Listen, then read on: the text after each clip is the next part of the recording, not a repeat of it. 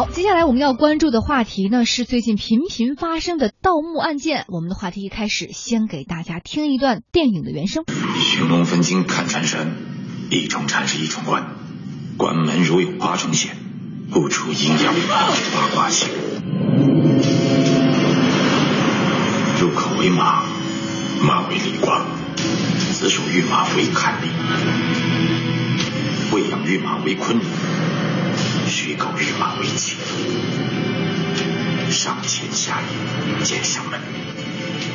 嗯，刚刚我们听到的这一段呢，是电影《鬼吹灯之寻龙诀》当中，这个由陈坤扮演的主角胡八一在盗墓的时候有一个口诀啊：寻龙分金看缠山，一重缠是一重关，关门如有八重险，不如阴阳八卦行。所以盗墓啊，普通人听起来觉得很神秘的事情，里边到底有什么呢？这通常在文学啊，还有影视作品当中可以看到有很大的想象的空间，而现实当中，盗墓是一种很严重的违法犯罪行为，近来时有发生。嗯，昨天上午，国家文物局就河北遵化清东陵景陵飞猿寝被盗案约谈了唐山市遵化市人民政府。二零一五年十月三十一号凌晨，河北遵化的清东陵景陵飞猿寝被多人。组成的盗墓团队盗挖陵墓内的这种陪葬的衣物，还有首饰被盗。根据知情人士了解说，盗墓者使用的是潜水泵、防毒面具，还有微型对讲机等等工具潜入到了墓穴。这支队伍非常的专业。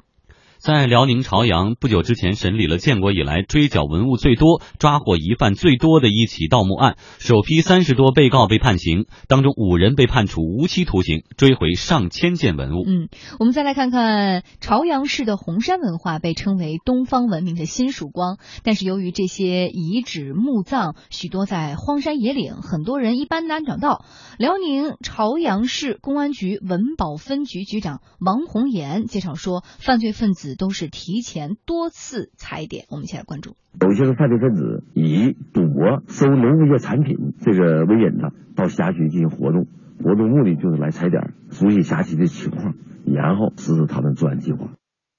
在这次抓捕的十个犯罪团伙当中，有盗掘红山文物的，有盗掘辽金文物的。按照犯罪嫌疑人所说，团队的人员基本固定。犯罪团伙内部谁下到墓地，谁防风把守，分工明确，组织严密。比如说，我们就来四个人哈，就是那个，啊，你们俩 在这挖，怎么怎么挖，呃，你上那道口那儿放风去，就这么分工。呃，然后就是挖到就是一定程度，要是比如说实木，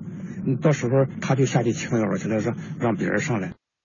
嗯，我们继续来关注。王红艳还表示，这样的盗墓团伙在盗墓过程当中会使用很多的工具，比如洛阳铲、金属探测仪，还有三维立体成像仪。他们工具呢，使用的是第一个是盗墓贼普遍使用的洛阳铲，第二个呢，他们呃使用了这个金属探测仪。那么金属探测仪呢，主要探辽金时代和辽代的墓。那么对于红山文化新石器时代的一些古墓葬、古文化遗址，他们还使用了。高科技的三维立体成像仪进行探测。相比之下，日前发生在陕西咸阳市马庄镇的盗墓就显得很不专业。当然，这个专业要加上引号。据当地村民描述，一月十二号夜里，有三名男子在果树地里盗墓。要三个下要演盗墓就不让人演屋呀，盗墓贼的，呃，光大上就六个平时，懂的是夜深人静，技能他是好好做活。村民们说呢，有三把铁锨在一边扔着，然后听说盗墓有两个人下去之后被。掩埋了盗墓贼的黄大衣都扔在苹果树里了。然后呢，这个冬天夜深人静的，在地里呢也好干活。嗯，根据了解，盗墓处呢有井口大小的洞，能够容纳一人上下，已经被覆盖了。消息还显示，经过初步调查，咸阳男子石某、郭某和吕某，呃，预谋盗墓，从十二号晚上开始挖洞，挖到第二天凌晨。石某和郭某因为缺氧窒息，吕某呢本来想把他们拉出来，但是却最终没拉动，就叫来亲戚朋友一起将两人救出，送到了金阳县医院，但是最终两人还是死亡，酿成悲剧。随后呢，吕某向警方自首，警方表示具体情况还有待进一步核查。我们一起来关注。墓穴没有打开，咱先只能看见有这么个现象，对，具体里边有没有啥东西，只要等文物部门。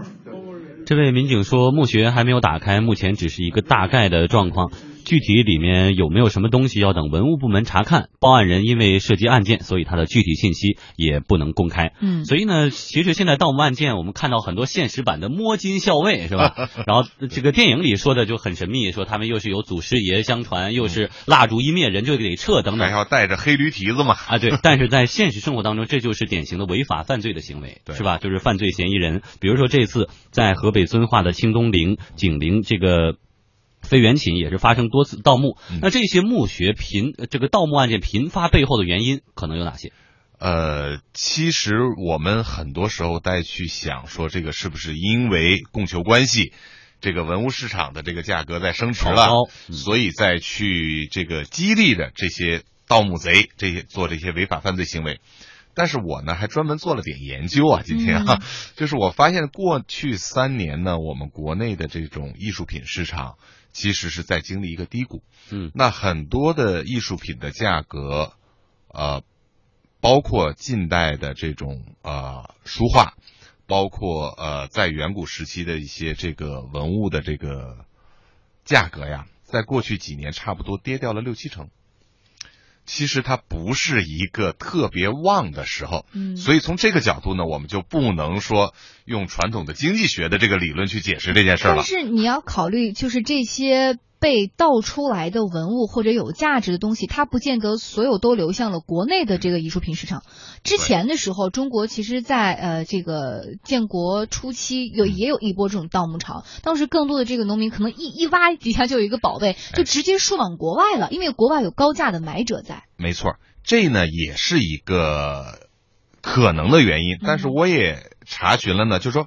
随着，因为现在这个拍卖市场还是不错的，而拍卖市场呢，现在的主力不是个人，而是机构。嗯，很多的大型企业其实通过拍卖来去收购一些这个艺术品，而目前来看，大多数的这种艺术品呢，随着我们的这个企业的这种成长，是一个回流的趋势。嗯，就是很多国外的比较好的这种，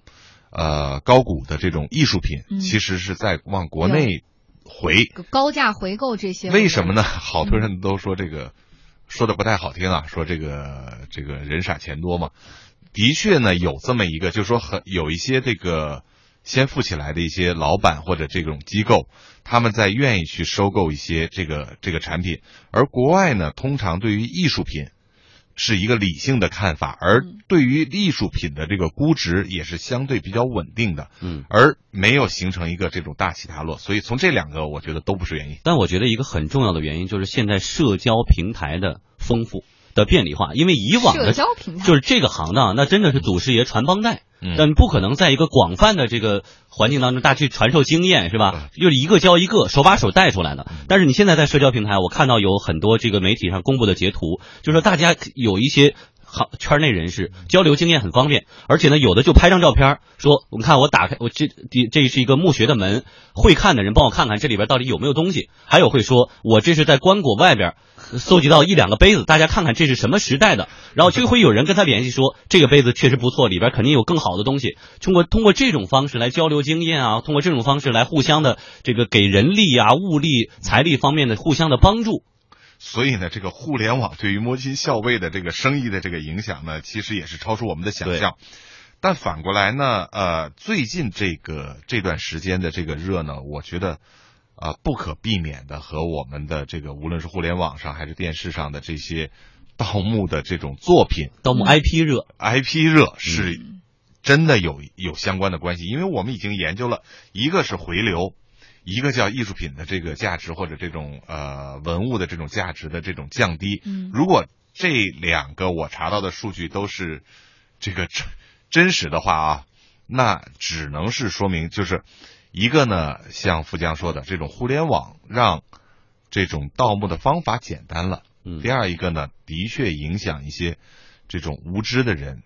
把这个事情想得很美好，怎么样怎么样的这个故事会有，然后还有美女在这个过程中怎么样，对吧？其实根本不是这么回事嘛。我们看发生的惨剧其实特别多。对，呃，但是我们从一开始就给盗墓这个事情给大家定性了哈，虽然它可能会有一些新鲜的、刺激的以及金钱的元素在刺激着你，但是它的基本性质这是违法的，就是大家一定要把这个牢牢的记在心里哈。我们来看，根据刑法的相关规定，盗掘具有历史、艺术、科学价值的古文化遗址、古墓葬的，处三年以上十年以下的有期徒刑，并处罚金。那盗掘确定为全国重点文物保护单位和省级文物保护单位的古文化遗址、古墓葬的，处十年以上有期徒刑、无期徒刑或者死刑，并且处罚金或者是没收财产。这是刑法当中相关的一些规定。哎，除了法律约束之外，青海省博物馆副研究员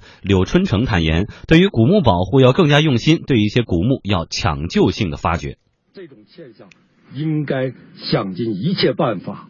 通过国家的力度和我们这个搞专业的这些部门的力度，共同努力，一定要制止这种破坏现象，是对我们的人类的历史文化造成了一种破坏。嗯，同时呢，也有文物保护业内人士表示说，为了保护文物，有些在现实条件下并不适宜发掘。因为现在这个我们对这个发掘这个国家不是很提倡，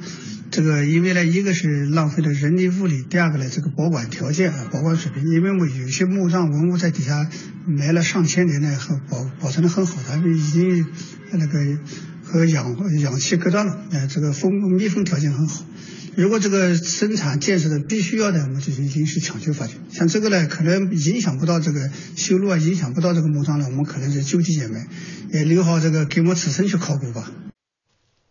嗯，好，我们就这个话题跟宏宇来探讨哈，关于这个。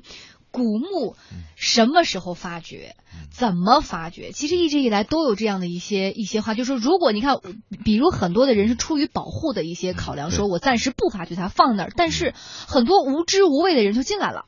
就可能会造成一个更大的损失。其实我那个昨天看朋友圈的时候，我还看了一还有盗墓的呀？啊，不是不是，是讲那个故宫的文物修复。嗯，它是非常长的一篇很美的一篇文章，说所有的人看完了，其实都愿意去故宫去工作。嗯，那我们对于文物是一个什么样的态度？对于我们老祖宗传下来的这些器物，应该是一个什么样的态度？如果我们完全的只是去。赌说我们这个去抓这些盗墓贼，还是说我们应该对于我们老祖宗传下来的这些文化有一个正确的看待，有一个正确的发掘方法？比如说，你看这个秦始皇陵，到现在我们也没有办法去发掘，说我们现在的技术可能达不到，像以前的我们去这个看兵马俑，刚挖出来的那个颜色非常鲜艳，对，但我们没有办法保护，我们挖掘这些。呃，文物其实是为了研究历史，是为了研究说我们的文化是如何一级一层一层、一个年代一个年代的传下来的，它带给了我们现代人什么样的思考，而不是说我把这个东西变成了一个自己的一个私有的东西，然后这个价值如何去增长，这个完全的出发点是不一样的。如果你真的大家都能从小的时候，我们从小朋友的时候教育说，我们如何去看待老祖宗留下来的文化。的印记，像我们自中央台也在做这个节目嘛，那我觉得印到心里的，他就会对文物有一种尊重、尊重和敬畏。嗯，我觉得这一块儿确实是应该加强一些宣传以及一些常识的普及。另外一个呢，就是这个现在盗墓成本可能太低了。对于他们很多人来说，就是我们不要把它想的那么高科技，像电影里的对这个飞来飞去的怎么样怎么样，有各种各样的设备。其实很多盗墓贼就是两把铁锹就去挖，踩个点儿然后就开始挖了。对，而为什么这么？因为本身这个盗墓，他对他来说很容易。那荒郊野岭的，可能这个又没有人抓。如果抓到了，能把这个惩罚，就是我们的这个刚才讲的这个刑法的这个规定，比如说你三年到十年。那我们能不能把这个刑法的力度加大，让他违法成本？对，增大他的违法成本，而且呢，可能对他周围或者以形成一个强大的一个压迫感，让他不敢去做这个事情。嗯，好，这时段非常感谢宏宇的点评，天下公司，稍后我们继续回来。